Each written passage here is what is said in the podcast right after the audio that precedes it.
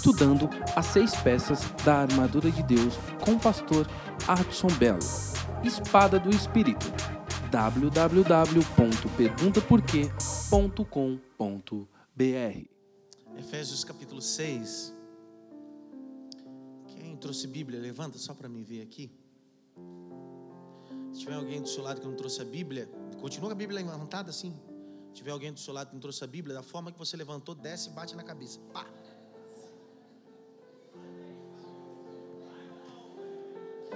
Se ele se invocar com você, dá outra.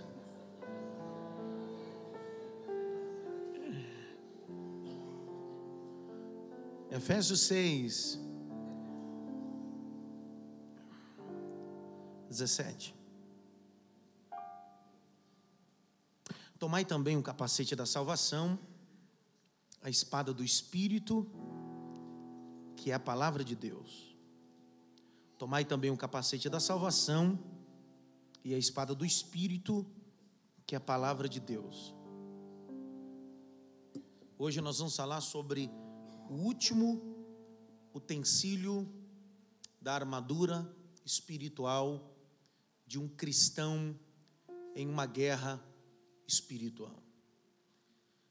Nós estivemos aqui não só seis terças, tivemos aqui sete terças consecutivas falando sobre o assunto peças e armaduras e guerras espirituais. Nessas terças aqui nós descobrimos que há uma guerra. Na verdade, estamos em guerra. Estamos em guerra até Jesus voltar. E as guerras não são carnais, as guerras são espirituais. Descobrimos aqui que quando Paulo fala a grande cidade de Éfeso, a igreja de Éfeso, ele está se referindo a um dos momentos mais terríveis espiritualmente. Atos dos Apóstolos, capítulo 19, vai dizer que na cidade de Éfeso, e nós mergulhamos no assunto, havia uma deusa chamada Diana, filha de Júpiter. E na mitologia romana, Diana ou a Diana dos Efésios, era cultuada dentro da selva, Arthur e Paulo. Dentro dessa selva era oferecido ofertas. E descobrimos que quando o evangelho chega na grande cidade de Éfeso, eles queimam na praça pública, está em Atos 19, livros de ocultismo, livros místicos, são queimados em praça pública e é estabelecido um reino, um reino não físico, mas um reino espiritual. Descobrimos também que alguém que vai para uma guerra espiritual precisa estar protegido.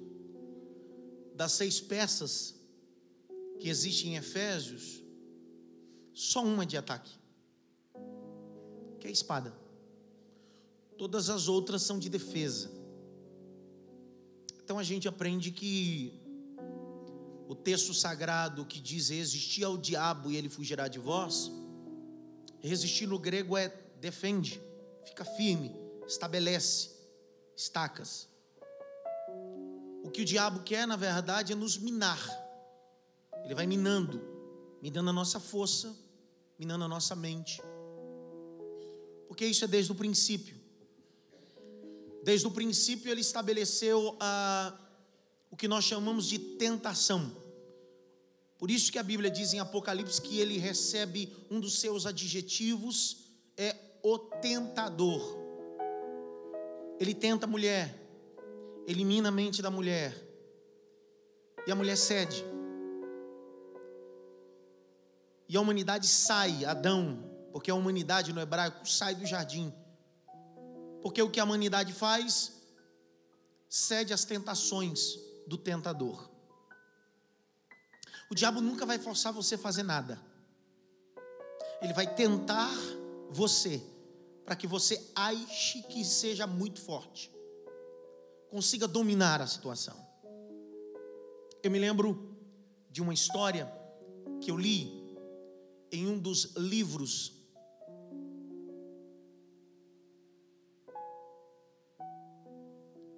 de Mae Pirman, cuidado com o pecado. Ele conta uma pequena parábola de do indivíduo que acha que é muito forte, que é muito poderoso.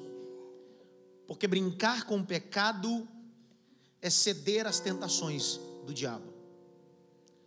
E a história é bem assim que um canadense, pela manhã, num dia muito frio, com muita neve, impossibilitado de chegar ao emprego de carro, de moto, de bicicleta, por causa da neve, se agasalhou muito e foi ao seu emprego, seu escritório, a pé, enfrentando toda a neve. Pode se agasalhar, colocar algumas camisas de frio, algumas luvas. Ele sai, quando ele sai na porta da casa dele, no meio de uma neve, tem uma pequena serpente, mas insignificante, muito pequena mesmo.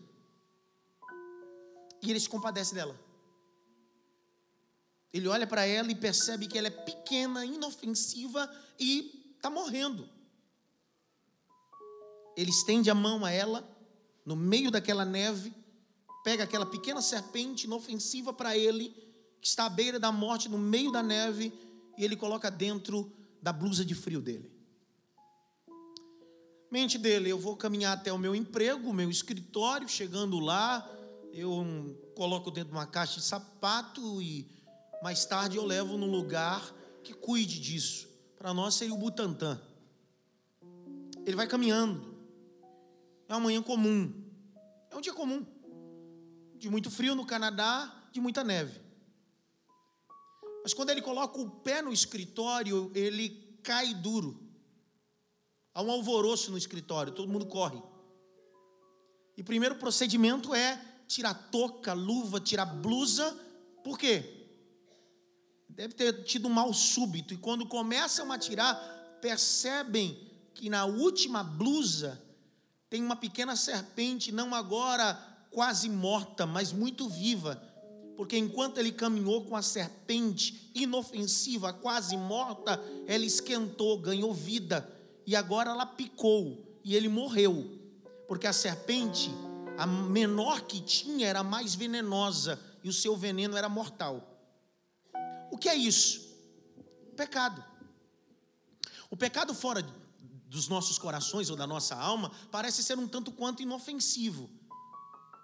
Às vezes nós, eh, nós achamos em nossa mentalidade que conseguimos dominar. Você já viu um homem casado, quando uma mulher começa a flertar com ele, e ele, ao invés de cortar, ele começa a flertar com ela, porque ele acha que é poderoso, forte demais. E uma das coisas que o diabo faz é dizer na boca da mulher: Você é tão bonito e o cara é tão feio, mal acabado. Mas o que o diabo quer fazer? Iludir ele. Pergunta por quê? O diabo é mentiroso. E aí, quando a mulher descobre a conversa no WhatsApp ou no Message ou em algum lugar, a primeira coisa que ele diz: Eu não fiz nada. Eu estava dominando a situação. Estava tudo sob controle. Eu sou forte. Sou poderoso. Não brinque com o pecado. O pecado pode acabar com você. O que o diabo quer é que você entenda que você pode dominar o pecado. Mas Jesus nunca disse isso. Ele disse assim: resistir. Põe o escudo. Joga para fora. Porque maior é o sangue de Jesus na sua vida. Nós descobrimos aqui sobre os pavês, lembram disso? Penso que os pavês foi uma das achados mais importantes desse seminário. Primeiro que descobrimos que é muito mais óbvio lutar com um, escudo de ouro. Eu queria que você olhasse para mim, um escudo de ouro pequeno. E toda vez que nós visualizamos uma guerra, pensamos pelo menos aqueles filmes, né? Troia, Esparta, aquele escudo pequeno, bonito, né? Mas a proposta do texto é um pavês, é um escudo grande de madeira, feito de couro. Mas o bom de tudo ele é que ele protege e cria sombra para os guerreiros. Porque toda a nossa vitória é produzida através da sombra do onipotente. Não é mérito nosso, é a graça de Deus.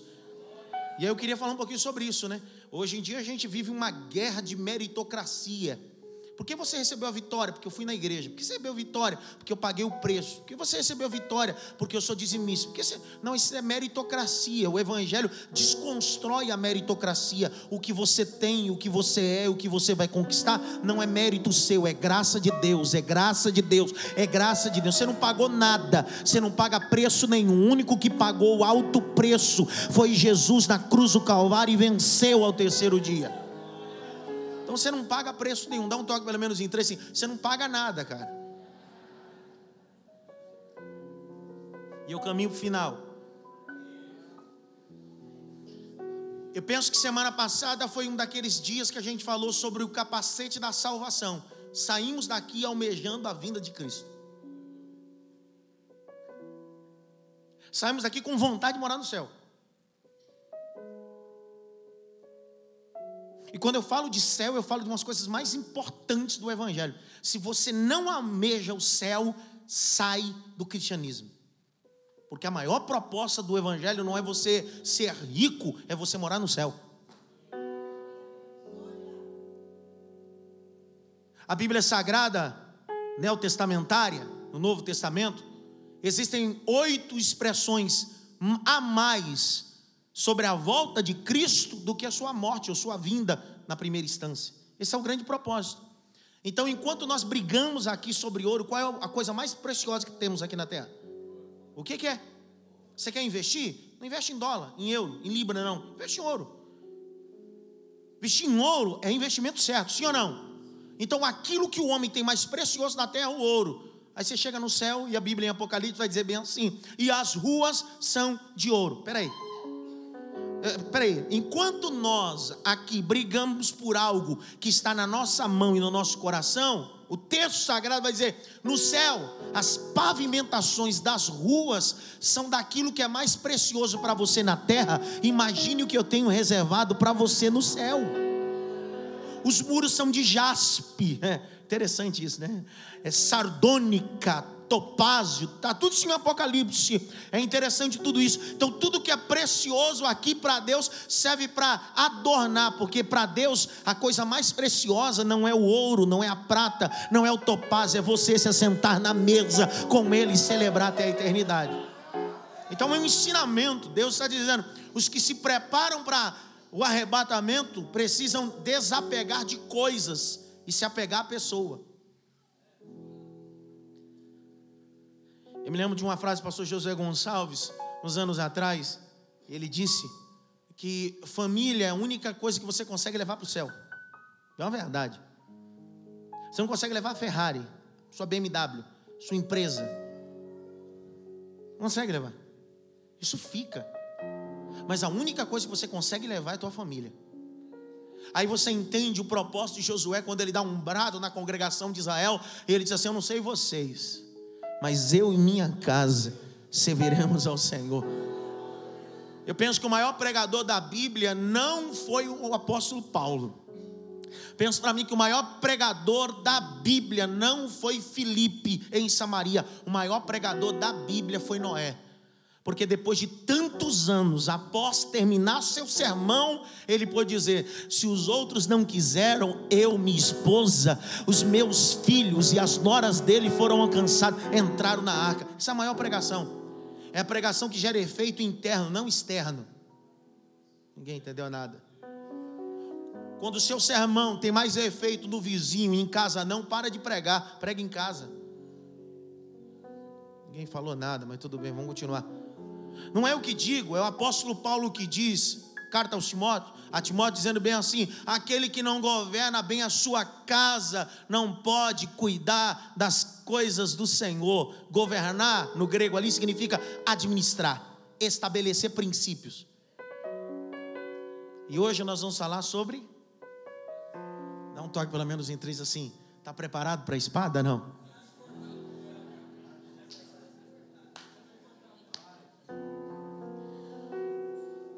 Fala a verdade, quando você pensa, quando eu falo a palavra espada, o que, que você visualiza? Primeira coisa. Tchá. Tem gente que mesmo visualiza a espada do Zorro, né? O outro do He-Man. Por quê? Porque o nosso coque cerebral, tá? existe no seu cérebro uma parte importante que nele está registrado a imagem daquilo que você visualizou e também o cheiro. Tá? Tudo está ligado com o coque cerebral. Exemplo, feche seus olhos aí, por favor. Não é regressão, não. Eu não acredito nisso, não. Feche os olhos. Se você ficar com os olhos abertos, eu vou jogar um sapato em você. Feche os olhos. Você entendeu do que eu estou falando? É, eu vou falar o nome de uma fruta, tá? Quando eu falar, os seus cérebros, a parte do coque cerebral, vai procurar a imagem da fruta e vai trazer a imagem para você, e em seguida ela vai projetar a imagem para o seu olfato. E aí da imagem olfato ela vai projetar para o paladar. É automático. Quer ver? Vê? Quer ver? Melancia.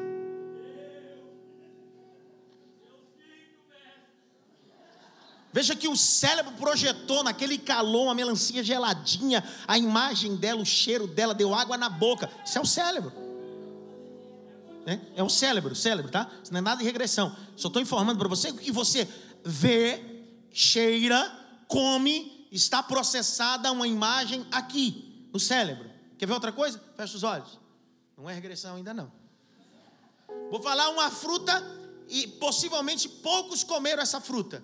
E aí quando eu falar ela, o seu cérebro, o coque cerebral, vai procurar a imagem, não vai encontrar. Vai procurar o cheiro, não vai encontrar. O sabor não vai encontrar. Aí vai dar um pane no seu cérebro. Tâmara. Tâmara. Para quem já comeu, ela achou. Mas para quem nunca comeu, ela está tá confundindo tâmara com jaca, tâmara com abacate, tâmara com abacaxi. Então, todo, quando eu digo assim, ó, é uma espada, a primeira coisa que você visualiza é uma espada enorme, sim ou não? Poxa. Porém, a proposta do texto não é uma espada grande. A palavra no grego aí é macaira. Grita bem alto, macaira. Macaira é uma palavra grega, no, com K. Macaira significa uma pequena espada colocada junto ao, sal, ao soldado, dentro da bainha. Porque todo soldado romano usava dois tipos de espada. Quantas espadas? Eu sei que você sabe. Quantas espadas? Uma espada grande e uma espada pequena. Em alguns originais você vai encontrar punhal, tá? Punhal. Por quê? Por que que Paulo não faz a proposta de uma espada grande, fala de uma espada pequena? Porque a espada grande você pode utilizar sem ter habilidade. Porque a espada grande te dá espaço para lutar com alguém. Então você está manuseando ela. Então, se você não souber usar, é só balançar. Aí alguém diz assim: como assim? É só ver Davi. O texto diz que quando Davi acerta a testa do gigante, ele corta a cabeça do gigante com a espada do Golias. Ele não tem habilidade com aquilo, mas a espada é grande, ele usa para cortar a cabeça. Porém, Paulo diz: a palavra de Deus não é espada grande, é espada pequena. E para usar a macaiba, precisa ter habilidade. Porque aquela batalha junto do indivíduo, se você errar, você morre. Então você precisa ser preciso no que faz. Precisa acertar, porque se você errar, você morre. Por isso que Paulo diz: manusei bem a palavra da verdade. Porque ele está dizendo: não é espada grande, é espada pequena. Então você pode matar ou dar vida.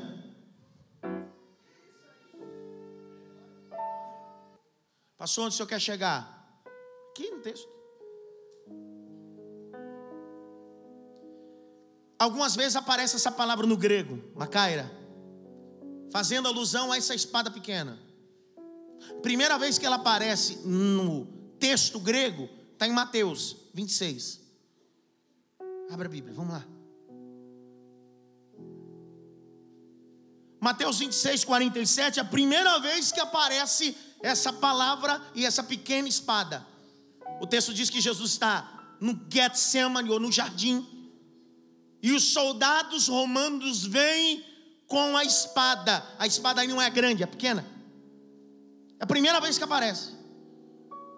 A segunda vez que ela aparece está no mesmo capítulo, capítulo 26, verso 52. Mas olha quem está com a espada: Pedro. Isso é para você entender, para sua mente processar a informação. Pedro é discípulo de Jesus, ele é zelote, sindicalista, culturalmente, alguém que lutava contra o Império Romano. Ele estava acostumado a pescar e todo pescador usava não uma espada grande, uma espada pequena. Quem é nordestino sabe do que eu estou falando, é literalmente andar com um fagão aqui do lado, né? Para quem já foi militar, sabe que no campo militar não adianta só ter um fuzil, tem que ter uma boa faca, porque isso pode ajudar muito.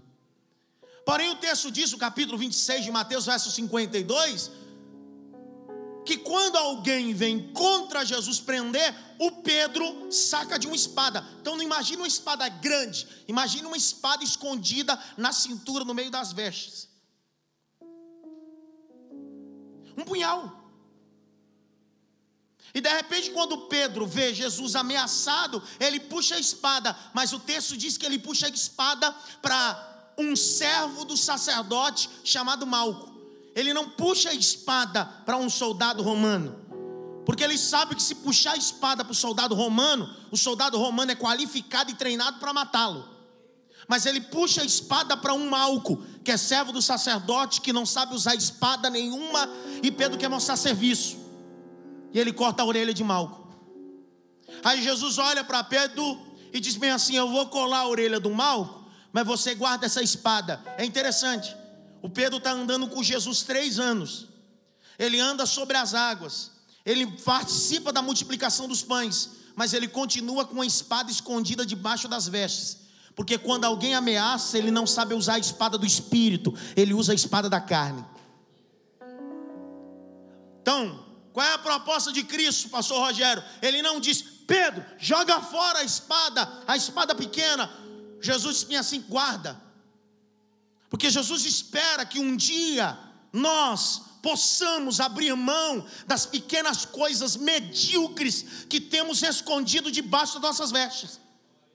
São pequenas opiniões, pequenas críticas, mediocridades, mas Jesus não vai te pedir para jogar, Ele quer te convencer que isso não serve para você. Melhor é a espada do espírito que a espada da carne. Grita bem alto, eu preciso. Mais alto, eu preciso. Abrir mão da espada. A terceira vez que a espada pequena aparece, é fazendo alusão à palavra, fazendo alusão à palavra. Hebreus 4,12, abre aí. Hebreus 4,12. Outro dia alguém disse assim: por que, que o povo fica gritando igual babaca? Não, não é babaca. Babaca é quem grita Corinthians e Palmeiras e não ganha nada. Babaca?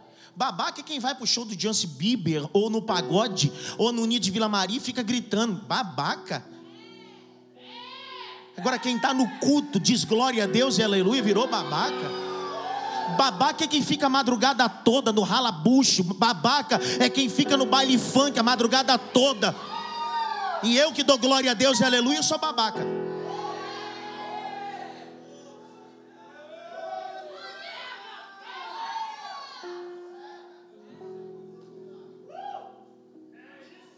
Dá um toque pelo menos em três. Fala alguma coisa aí agora.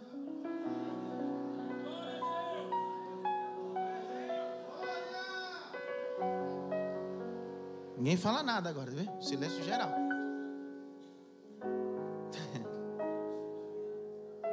Gritar vai Corinthians para os fracos, cara. Glória a Deus é só para os fortes. Fosse São Paulo, tudo bem, mas Corinthians. Hebreus 4,12. Olha que texto. O texto é uma macaira, tá? A espada é macaira, não é espada grande, porque a palavra nunca foi comparada com espada grande, espada pequena. Porque a palavra de Deus é viva e eficaz, mais penetrante do que a espada aguda de dois gumes penetra até a divisão da alma e do espírito, das juntas e medulas, apta para discernir pensamentos e intenções do coração. Quem tem uma espada grande não está preocupado em afetar o coração, acerta em qualquer lugar. Mas quem tem uma espada pequena ou um punhal, precisa ser certeiro. Por isso que a mensagem de Deus não é ao léu, não volta vazia. Por isso que Jesus sempre quer que você chegue perto dele, porque você, quando chega perto, a palavra dele acerta a tua alma, o teu coração, o ponto. Levante a mão direita assim bem alto, bata pelo menos em três mãos assim, palavra de Deus para você.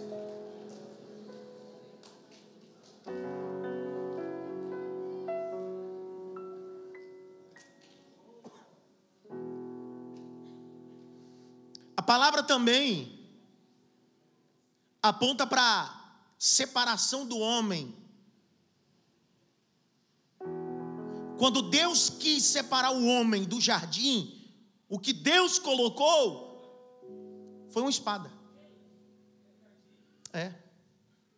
A Bíblia diz que quando Deus expulsou o homem do jardim, que era na virada do dia que o homem entrava nesse jardim, Deus coloca ao oriente do Éden, naquele caminho que era o único caminho, querubins e o texto diz: uma espada inflamada que estava ao redor do jardim, protegendo o jardim. Então, toda vez que o homem queria entrar no jardim, a espada dizia: Você não pode, você não tem direito, porque a espada representa justiça, limite. Por isso que quando Jesus vem, ele não vem para morrer numa cruz, ele vem para morrer numa espada.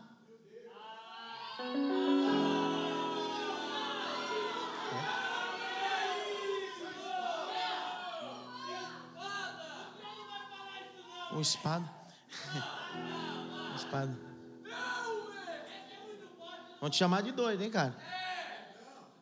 Ele não vem para morrer num pedaço de pau. Ele vem morrer para morrer numa espada. Porque a guerra dele não é física, a guerra dele é espiritual. E a Bíblia diz que ele foi crucificado em cima do Gólgota, caveira, tá? Salmo 68 diz que ele ferirá a cabeça dos seus inimigos e o crânio cabeludo que anda nas suas culpas. Então, quando Jesus é crucificado, simbolicamente, ele está cravando a espada na cabeça do diabo, está dizendo: o segundo Adão venceu a morte, o inferno, e a igreja volta para o jardim.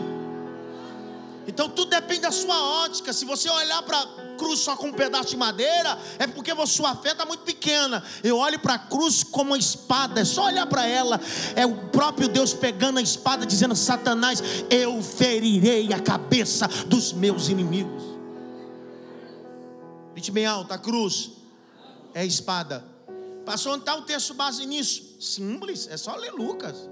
Lucas capítulo 1 e 2 vai dizer: E no dia da apresentação do menino Jesus, foi José e Maria ao templo está lá Simeão, o sacerdote, aguardando, pois, a promessa. Está escrito assim: aguardando, pois, a promessa que o Senhor havia feito a ele, que ele não morreria antes de ver a salvação de Israel e de toda a humanidade.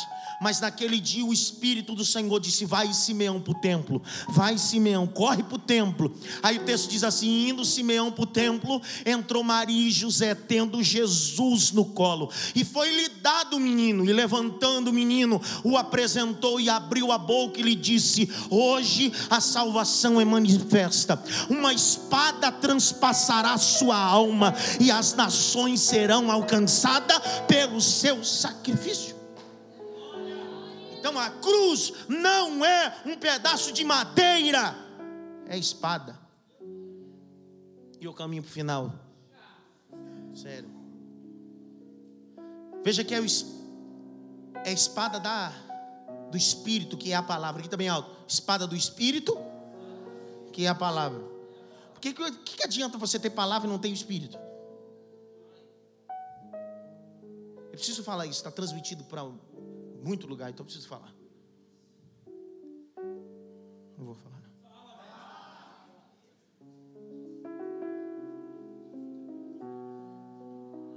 Isso aqui é só charme, cara. Eu vou falar. Só charme. Só charme, eu falo.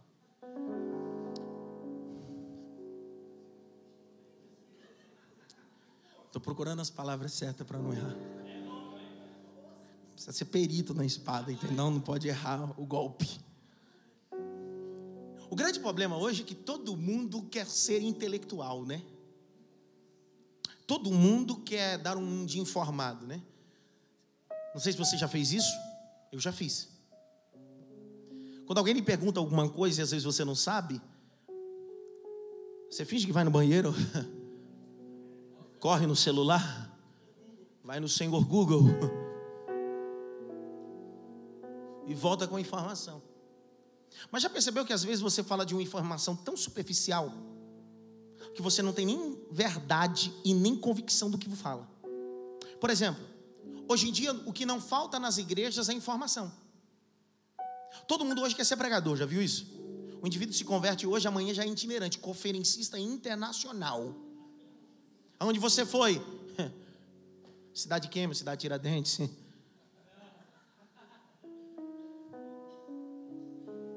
É gente hoje que está dentro da igreja que conhece a palavra, mas não tem o espírito. E a pior coisa é a gente escutar gente que não tem espírito. Tem uma frase que eu disse aos alunos do seminário: é melhor um púlpito vazio do que um vazio no púlpito. A pior coisa é escutar gente vazia do púlpito. Gente que fala assim: olha, diante da exegese, da hermenêutica, da homilética, diante do texto sagrado, diante da exegese, você sai do culto dizendo: cara, esse cara fala bem. Esse cara tem uma boa linguística. Esse cara coloca as palavras numa doçura. O que, que você entendeu? Nada. O que, que mudou? Também nada. Mas o que, que resolveu? Ele fala bem. Está parecendo um dia que eu estava pregando, o Márcio não está aí. Um dia eu estava pregando na igrejinha, e eu acabei de pregar, o Márcio sem lágrimas. Diz, pastor, o senhor ensina tão bem que eu saio até confuso do culto. Eu não consegui entender se era um elogio era uma crítica. O senhor ensina tão bem que eu saí confuso do culto. É uma verdade, tem. Às vezes você escuta uma palavra que você sai tão confuso que você diz, rapaz.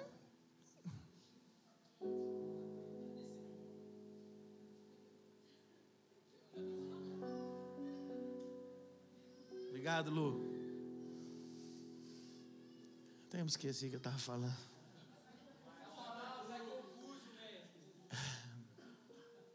Grita bem alto, espada. Mais alto, espada. Sabe quem igual, igual, igual fita velha, né? você tem que rebobinar. Senão perde o, o miado da história. A espada sempre foi estabelecida com princípios. E a espada do Espírito, que é a. Você só vai vencer o diabo não é com a espada literal, é com a espada do Espírito, que é a palavra. Como é que o diabo venceu o primeiro Adão? O primeiro Adão abriu mão da espada. Ele tinha de tudo para destruir o tentador, mas não usou a a Bíblia vai dizer que após o batismo de Jesus, a primeira coisa que acontece em seguida é o Espírito Santo pegar Jesus e levar ele para onde? Para quê? Paulo vai dizer que Cristo é o segundo Adão e o último. É claro que ele tem que ser tentado como o primeiro. E ele tem que ser tentado e tem que vencer o tentador através da do Espírito. É a espada. Primeira coisa que o diabo diz, diz bem assim: se tu és filho de Deus, transforma essa pedra em pão. Ele olha para o diabo. Ele diz assim: Tu não sabes? Nem só de pão viverá o homem, mas sim de toda palavra que sai da boca de Deus. Em seguida, o diabo olha para Jesus e diz bem assim: Se você se prostrar e me adorar, eu te darei todos os reinos. Ele diz: Tu não sabes? Escrito está só a Deus adorarás, e só a Ele glorificarás. Em seguida, o diabo leva Jesus ao pináculo do templo, lugar mais alto do templo. Tem gente que está em lugar alto, mas não foi Deus que colocou, foi o próprio diabo.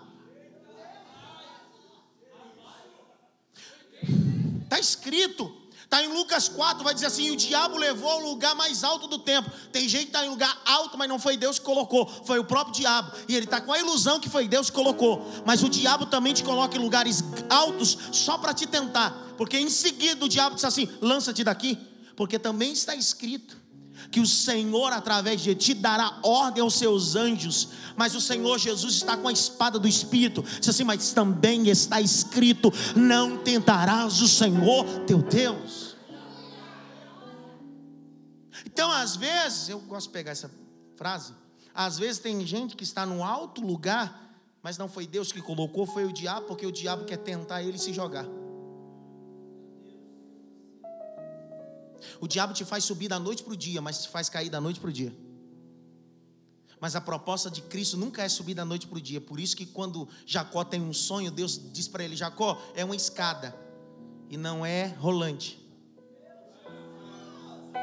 Só três pegou, vou falar de novo capítulo 28 de Gênesis, Jacó está dentro de um deserto, ele pega uma pedra, deita, dorme e tem uma visão. A visão é a seguinte: é uma escada que toca o céu na terra, anjos que sobe e desce. Deus está mandando um recado para ele: a vida cristã não é escada rolante, meu filho, é degrau por degrau. Vou falar de novo: é degrau por degrau. Vou falar de novo: é degrau por degrau, é degrau por degrau.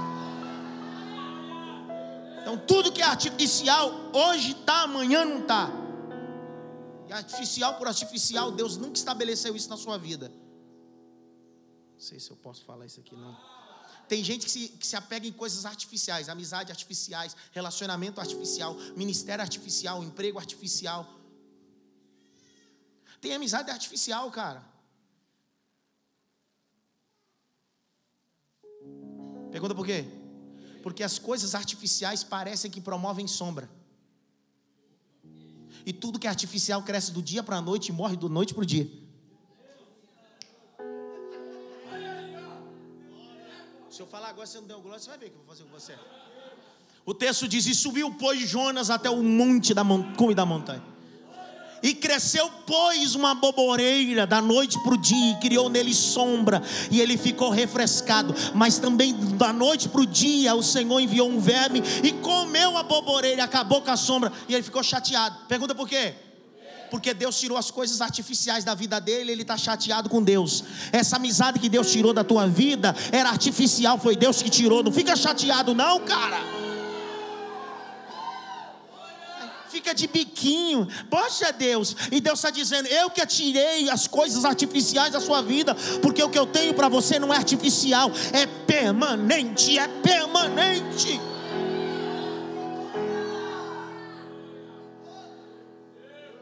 Coisa artificial, Sócenes, promove sombra da noite para o dia e morre da noite para o dia, e não precisa de muito para morrer, porque coisa artificial não tem base. O texto diz: o Senhor não enviou uma enxurrada de lagarta ou de bichinho, enviou só um. Todo relacionamento artificial não precisa de muita coisa para acabar.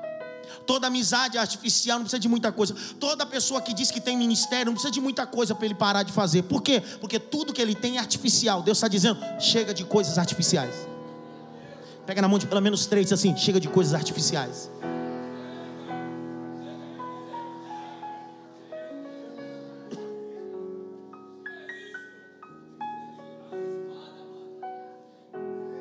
A espada, sempre na Bíblia, está ligado com um dos livros homiléticos que os rabinhos usam, chamado Midrash.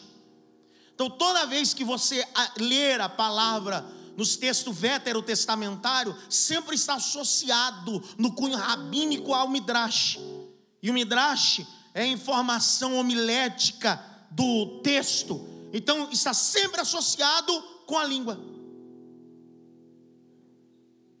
A língua.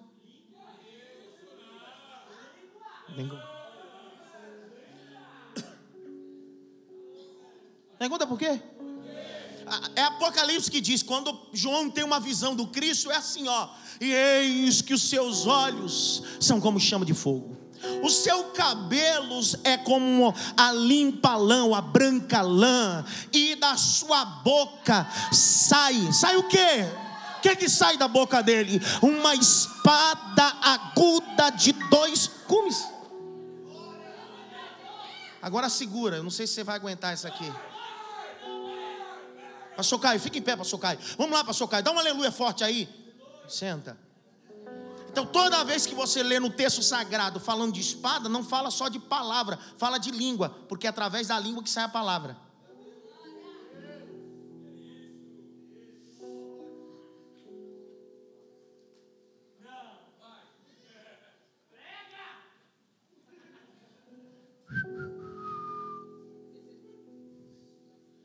Dá um toque pelo menos em três, sim, linguarudo.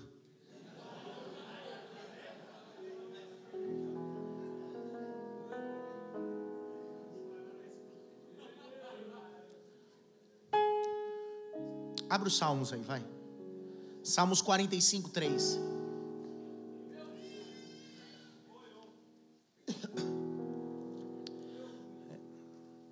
Como é o nome daquele procedimento na internet que você pega e cola? Como é que chama? Ctrl C, Ctrl V é moleza. Eu quero vir para o texto. Pegar no Google é moleza. Vamos para o texto.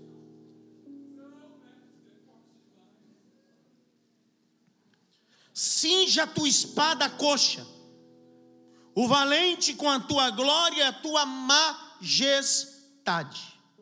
Salmo 149 agora. Isso não tem na internet, não, viu? Tem não.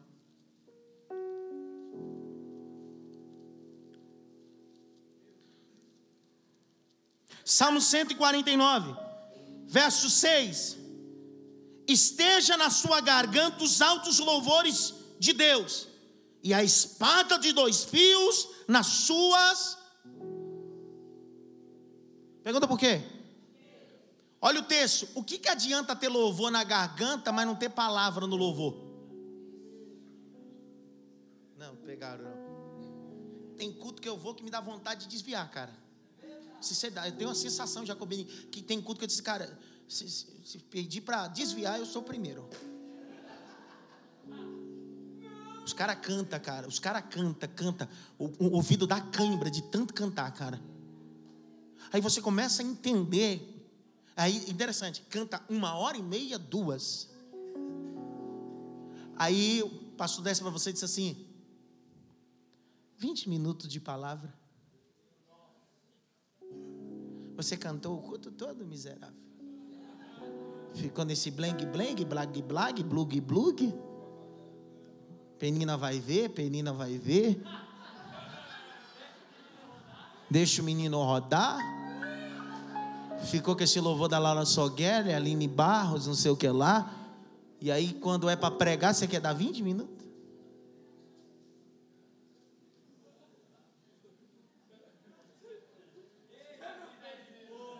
Pastor, o senhor tá, tem alguma coisa contra? Claro que não, querido. Todo culto tem que ter ali em barro, todo culto tem que ter, tem que ter o, o Jezabel, todo culto tem que ter, tem que ter o corinho, o, o, é, todo culto tem que ter, deixa o menino rodar, tem que ter. Ah, deixa cantar, meu. Mas tem que ter palavra. Tem que ter um pãozinho para a gente comer e sair com a barriga cheia. Porque não, barriga não aguenta só peixe, não. E peixe entala, querido. Ninguém entendeu nada. Por isso que na multiplicações tinha menos peixe e mais pão. Ninguém entendeu nada. Vou falar de novo, na multiplicação tinha menos peixe e mais pão. Então no culto é menos louvor e mais palavra. Menos louvor e mais palavra. Porque na verdade é assim, a gente acha que louva, mas não louva nada. Porque os nossos louvorzinhos não tem nada de louvor. Deus vai fazer, a porta vai se abrir. Você que entrou triste, Deus vai te abraçar. Isso não é louvor, não, querido. Isso é mensagem de autoajuda. Louvor é assim: a glória é para Ele, o louvor é para Ele, a adoração é para Ele. Isso é louvor. Passou isso é, é...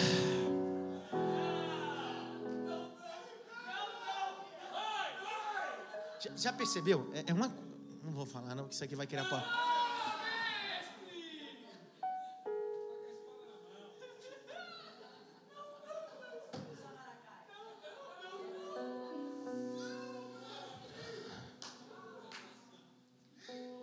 A igreja é tão mal acostumada com adoração que se você cantar, ó, entende o que eu estou falando, para depois não ficar falando que eu não colocando palavra na minha boca, hein? Tem dia que você entra no culto.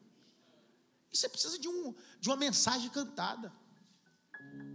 Tem dia que você está borocochô, o pau quebrou no emprego, em casa, em tudo que é lugar. A irmã pega o microfone, advogado fiel. Você ai meu Deus do céu. É Deus, Deus fala através da mensagem cantada.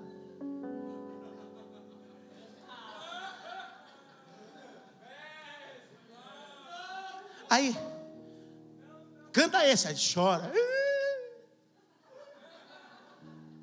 Aí muda o louvor e introdução. A único que é digno de receber. Já dá agonia no banheiro. Que louvor é esse, cara? Poxa, tem que colocar um louvor. Que louvor? Que você gosta? Você está confundindo. O texto do Salmo 149 é: o louvor tem que estar na minha garganta, mas a palavra nas minhas mãos. Pastor, onde o senhor quer chegar? Só existe vitória quem tem palavra na mão e entende que a vitória vem através da palavra. Aí outro dia um teólogo disse bem assim: vai se acostumando com a palavra, porque no céu não vai ter palavra, vai ser só louvor.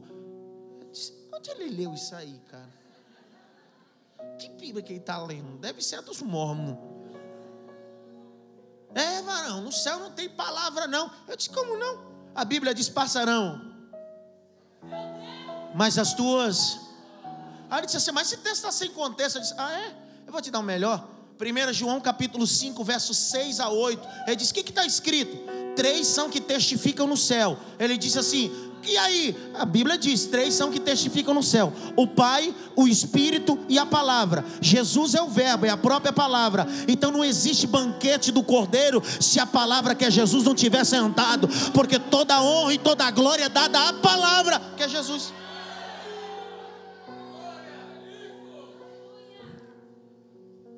Então, quando você desvaloriza o momento da palavra, você desvaloriza Cristo.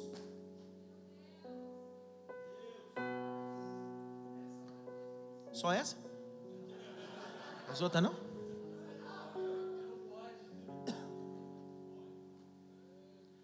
Mas o grande problema é que a, a, a palavra, a espada, pode ser língua. Já viu gente com discurso bonito? Já viu ou não? Sim ou não?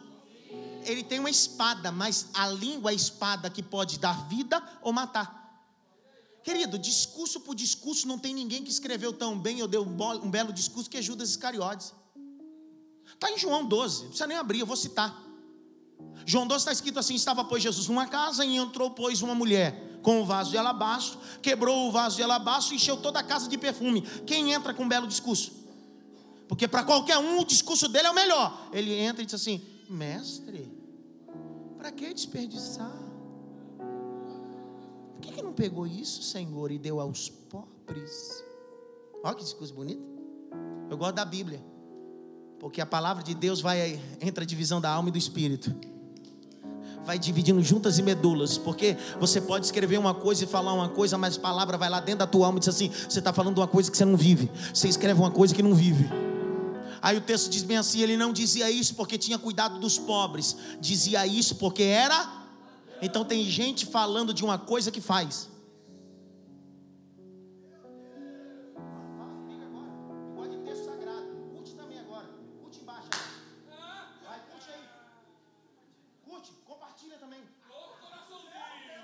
Põe coração, põe joia.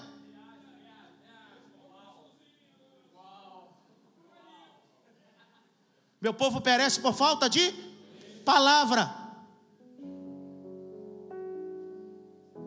Dá um toque pelo menos de três assim. Estou compartilhando.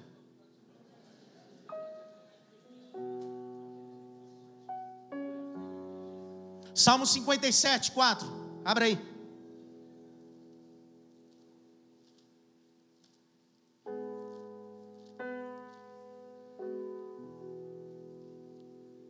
No campo de ideias, se você tem hombridade de falar, tem hombridade de ouvir também.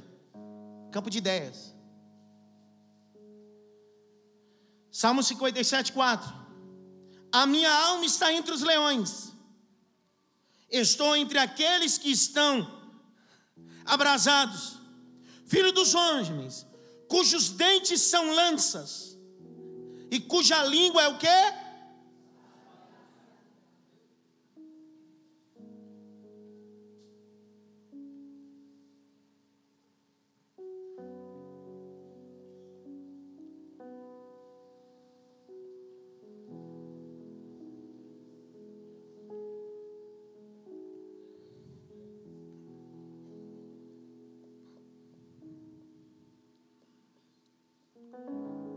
Já, já viu na minha página na internet eu desabafar? Quem já leu? Desabafo meu. Alguém que já leu? Alguém já viu eu, quem é da minha mídia social, mandar em direto para alguém? Porque mídia social é moleza. Moleza. Moleza. É moleza. Não faça da sua mídia social um lixo eletrônico. Tudo que vem à sua telha você posta. Tudo que acha, digita. Eu gosto da minha professora do Mackenzie, doutora Jaqueline Dog, professora em sociologia, que tem gente que o seu cérebro não está na cabeça, no crânio, está nos dedos. E ela conclui dizendo: por isso que alguns pensam tão pouco. Porque quem fala demais tem que se retratar. E quem não fala não precisa retratar em nada. Cuidado com a sua língua digital. Eu estava assistindo a internet, a, o Fantástico outro dia. Certamente você deve ter assistido, como eu. A Boate Kiss, no Paraná. É no Paraná que foi? Santa Catarina? Rio Grande do Sul, obrigado. A boate quis que pegou fogo, Pedro. Algumas pessoas, parentes, compartilharam informações indevidas. E o Fantástico está fazendo uma apuração depois de um ano, dois anos depois.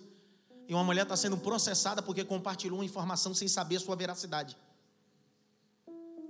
Hoje em dia ninguém faz fofoca pessoalmente, faz pela internet. Nós vamos compartilhando informações que não sabemos a sua veracidade. Na internet todo mundo é filósofo, todo mundo é teólogo, todo mundo é crente, todo mundo é profeta, todo mundo é pastor. Mas aí você visualiza um indivíduo no dia a dia, você percebe que não tem nada a ver com aquilo.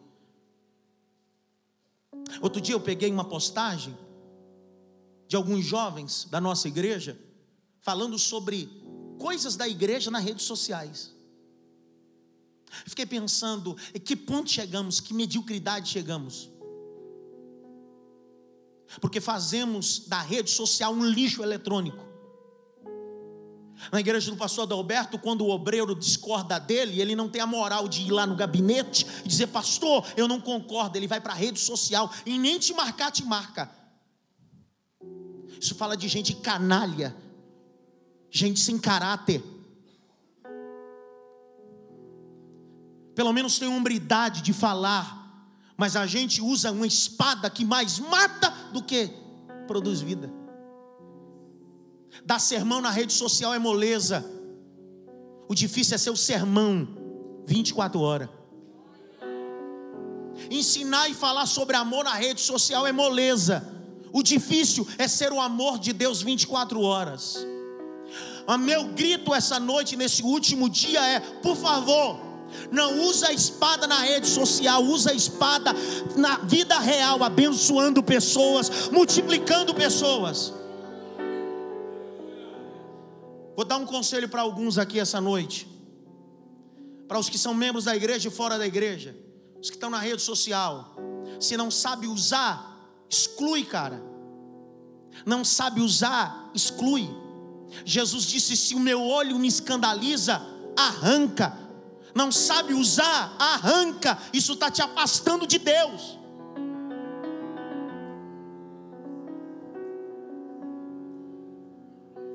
Ninguém fala nada agora.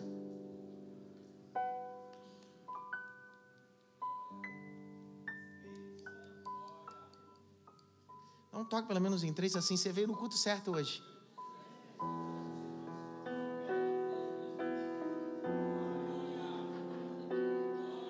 Pastor, o senhor está mandando indireta? Eu sou homem de indireta, cara. Eu estou direto, é para você. Já que você vê, é para você. Já que você vê, é para mim. A mensagem não faz curva, não. A mensagem é uma espada, é reta. É para nós. Salmo 64, 3, abre aí.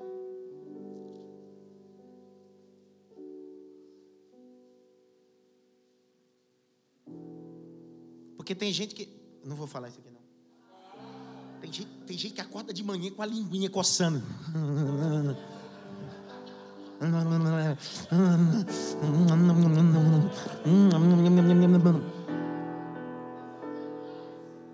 Satanás. Que quem eu vou falar mal hoje? Quem eu vou criticar hoje?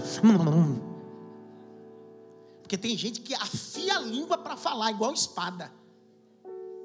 Quem eu vou matar hoje? Deixa eu ver, deixa eu ver, deixa eu ver, deixa eu ver.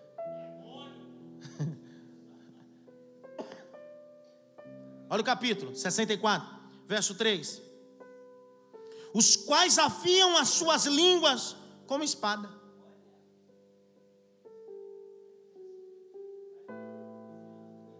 Dá um toque pelo menos em três, diz assim: linguarudo.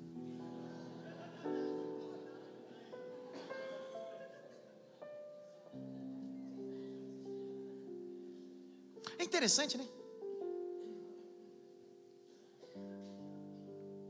Interessante isso. Interessante, interessante. Sempre quem tem o mais belo discurso é quem menos faz.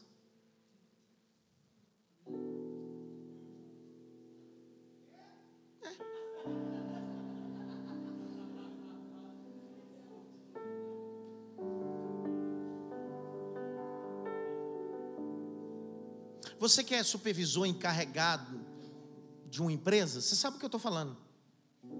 Pode ver os seus liderados na sua sessão, na sua empresa, no seu escritório. Quem mais fala e quem mais tem discurso é o menos que realiza.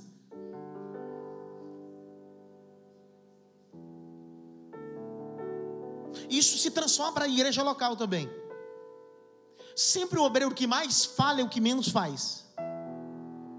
E o que menos fala é o que mais faz. Porque o obreiro que mais fala, ele sempre vai reclamar: só eu faço, só eu estou só eu realizo. Literalmente ele está dando um brado que sem minha coisa não vai. Mas quem mais faz e menos fala, você nem percebe que ele está no ambiente, porque ele está mais acostumado e preparado a manusear a espada do que para falar. Ele está trabalhando, ele está em guerra. E eu caminho para o final. Acabou.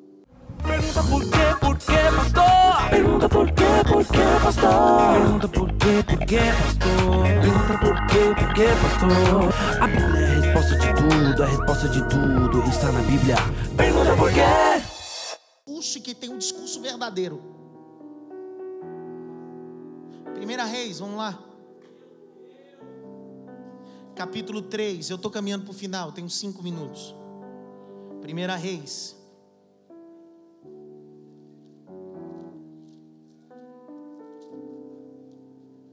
Primeira Reis 3, 24. E disse mais o rei: Trazei-me a espada. Que história é essa? O rei Salomão está sentado no trono e chegam duas mulheres com um menino só. A que chega com o menino no colo diz assim: Ei, esse menino é meu, não é dela não. E aí ele vai escutar as duas. A história é o seguinte: a quem está contando a verdade diz assim: Ei, esse filho que ela está no colo é meu. O rei pergunta: Como é seu? De noite. Enquanto ela dormia, ela deitou sobre o menino e matou o próprio filho. Porque tem gente que gera o um milagre, mas ele próprio deita em cima do milagre e mata o milagre. Aí ela disse assim: ela gerou, deitou, matou, mas durante a noite, enquanto o meu era amamentado, ela trocou os meninos. Porque tem gente que troca os valores. Troca o que é certo virou errado, o que é errado virou certo. Tem gente que fornicação, adultério agora virou normalidade trocando os valores. Aí de repente começa a briga entre as duas: é meu, é meu, é meu, é meu, é meu. Aí o rei disse: Eu vou resolver isso. Aí ele dá um brado na sala: Trazei-me a espada. Aí a mãe verdadeira diz: Para que, rei? Porque eu vou dividir o menino no meio metade para uma, metade para outra. A cínica a que tem um discurso bonito, inventado, diz bem assim: isso mesmo, porque tem gente que mata o dela e quer ver o seu morto. Vou falar de novo. Tem gente que deitou em cima do sonho dele, matou o sonho dele e agora quer matar o seu a espada. Mas a espada não foi feita para matar, a espada foi feita para dar vida. Porém, a mãe verdadeira, porque quem tem verdade não quer que a espada mate, quer que a espada produza vida. A mãe de verdade diz assim: não, rei, não divide, não, deixa ele vivo, porque quem ama a espada entende que que é seu, um dia volta para sua mão e o nome do Senhor é glorificado vou lembrar uma palavra aqui agora, tá, Pedro? Essa noite Deus está levantando espada de justiça, e a espada de justiça não vem para matar, vem para trazer aquilo que o diabo disse que é dele de volta na sua mão.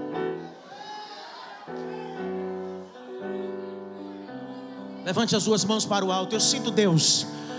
Mais alto que você pode. Não vem assistir culto, não. Cultua. Feche os dois olhos. Aleluia. Há uma espada na tua casa, há uma espada no teu emprego, há uma espada na igreja, há uma espada no ministério. Abra a boca, diz glória a Deus. A espada que gera justiça de Deus.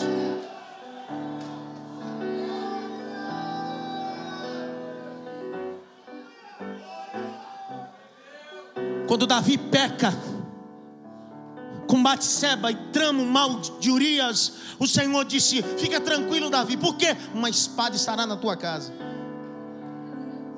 Que espada é? Não é literal, é espiritual, é de justiça, porque todo mundo que planta tem que colher o que plantou.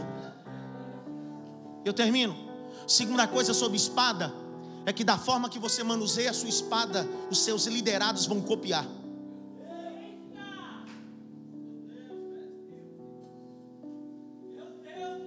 Vou falar de novo. Da forma que você manuseia a sua espada, da forma que você trabalha com a sua espada, os seus liderados vão copiar como você faz. É só você observar quem vive comigo, quem caminha comigo, aprende a amar a palavra. Porque é automático. Quem está perto de você é estimulado por aquilo que você mais ama. Então, da forma que você utiliza, Rodrigo, e se relaciona com a espada, os seus liderados vão se relacionar. Pai, mãe, a forma que você trata a espada, que é a palavra, os seus filhos vão tratar também. Eu estava dizendo para os alunos que não puna o teu filho com leitura bíblica. Leitura bíblica não foi feita para punir. O teu filho tem que ter prazer com a espada do Espírito. Tem pai que, quando quer disciplinar o filho, diz bem assim: vai ler capítulo 4, 5, 6. Ele precisa entender que leitura de Bíblia não é castigo, é prazer. Por isso que tem filho pré-adolescente que quando cresce, abandona a fé, abandona a igreja, porque na cabeça dele está projetado que a palavra é castigo, mas a palavra é justiça, é refrigério, é cura. Aleluia. Salmo 119, verso 105, Carolina diz assim: Lâmpada para os meus pés é a tua palavra, e luz para os meus caminhos. João 17, 17 diz assim: Santifica-te na tua verdade, porque a tua palavra é a verdade. João 15, 3 diz: Vós estás limpo pela palavra que eu vos tenho falado. Palavra espada gera vida. Da forma que você trata a espada, as pessoas vão imitar. E o último texto que eu leio, eu fecho a Bíblia e a gente faz uma vigília até as 5. 1 Samuel 31. Eu tinha que fechar com esse texto. Os covardes não usam a espada para a guerra, se matam com a própria espada. 1 Samuel 31. Verso 4: Então disse Saul ao seu pajem de armas: Arranca a tua espada. Arranca a tua espada. Atravessa-me com ela, para que porventura não venha esses incircuncisos e me atravessem a mim lanças e etc. Porém o seu pajem de armas não quis. Não quis. Então Saul tomou a espada e fez o quê? Olha o texto seguinte que diz: E vendo, pois, o seu pajem de armas, que o seu líder, que o seu pai, sua mãe, seu encarregado, seu líder de jovens, seu líder de mulheres, seu líder de diaconato, seu líder da banda, pulou em cima da espada, ele faz a mesma coisa. Tem gente morrendo no ministério porque tem líderes que não usam mais a espada para guerrear contra os filisteus. Estão pulando em cima da própria espada que já ganhou muitas vitórias. Para que, que você vai usar a espada? Líder, as pessoas vão imitar o que você faz com a espada. No livro de Daniel, capítulo 10, Daniel está com uma armadura espiritual. Ele está guerreando. 21 dias consecutivos.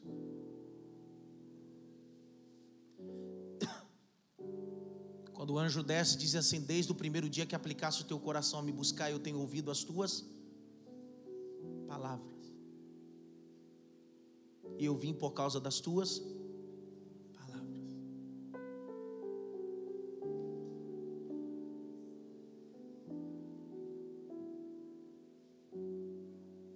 mundo espiritual precisa ouvir tua voz. O mundo espiritual precisa entender o que diz em 2 Coríntios capítulo 10. Que as nossas armas não são carnais, são espirituais em Deus, para desfazer todas as obras do maligno. Tem filho essa noite que está preso espiritualmente tem marido preso espiritualmente, tem coisas suas presas espiritualmente, casa na justiça, coisas presas. Mas hoje faremos uma loucura aqui. Estamos em guerra. Estamos prontos a guerrear. Estamos em guerra. Já percebeu, Paulo, que quando você está numa guerra espiritual, às vezes o que você faz ninguém entende? Está escrito assim, pastor Edgar. E disse o Senhor a Josué: Vocês estão em guerra contra Jericó. Não usem espadas físicas, usem espadas espirituais. Como assim, Senhor? Marchem, rodeiem, cantem, gritem, canta, grita, grita, canta canta, grita, grita, canta. Aí o texto diz assim: enquanto eles cantavam e gritavam,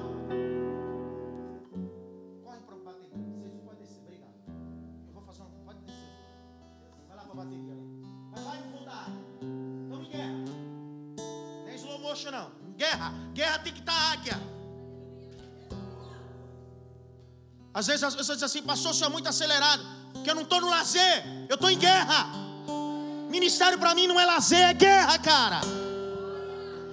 Você sabe, em, todas essas sete semanas, o que eu passei na minha vida, na minha casa, bombardeios do diabo, porque eu não estou falando de prosperidade, eu estou falando de guerras espirituais. Você sabe o tanto de besterol que eu tive que ouvir, o tanto de coisa que eu tive que ouvir, porque eu entendi que era uma guerra espiritual, que eu não estava brigando com pessoas, eu estava brigando com o diabo.